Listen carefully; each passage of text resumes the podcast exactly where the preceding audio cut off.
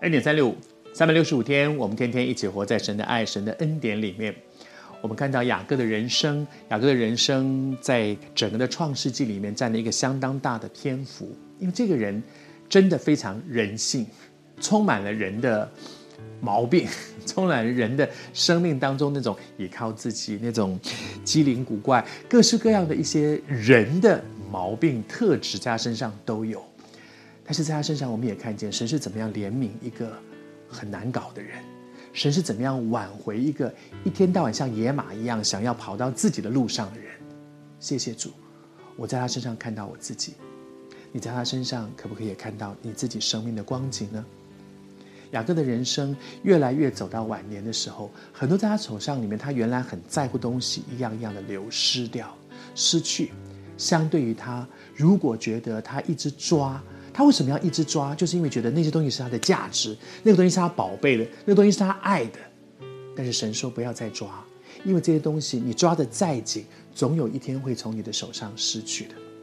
晚年的时候，他失去了他一生的挚爱，拉杰死了，他的坟墓在伊法他的路旁，伊法他就是伯利恒，拉杰死了，拉杰是雅各这一生的挚爱，雅各这一生抓。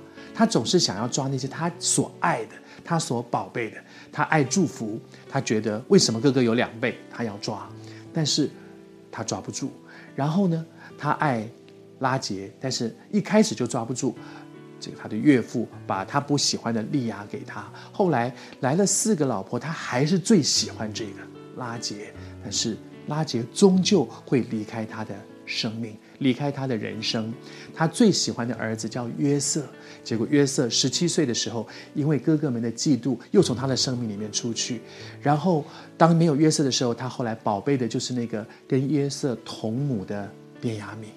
而到了晚年的时候，当他的哥哥们去埃及那里去去找粮食的时候，我遇到了一些事，其实是遇到了。约瑟，而在那个过程里面，他们又回来，经过了一番周折，说必须把便雅悯带去，让那埃及的那个那个宰相看到，他们才知道说我们没有骗他，才愿意把粮食给我们。一个是如果粮食不给我们，我们整个家族要饿死；如果要把要得到粮食，就必须又要失去他这个最疼爱的便雅悯。哇，雅各的一生都在两难当中，什么东西他觉得重要？好像那个东西总从他手上里面会失去，这也是你的人生吗？有时候你也会这样跟神抱怨说：“为什么我喜欢的每一样东西你都要夺？”神没有夺去，其实人生就是这样，人生没有哪一样东西是你真实可以抓住的，总是像雅各一样，你越在乎的抓得越紧的，他终究还是会离开。其实不是只有拉杰会离开啊，利亚也会离开啊，两个使女也会离开啊。那三个离开，好像他也没什么感觉。为什么利亚这个拉杰的这一段他就特别有感觉？因为他在乎。其实每一样东西都会离开我们的生命，只是有些东西你很在乎，你就特别的看重这些。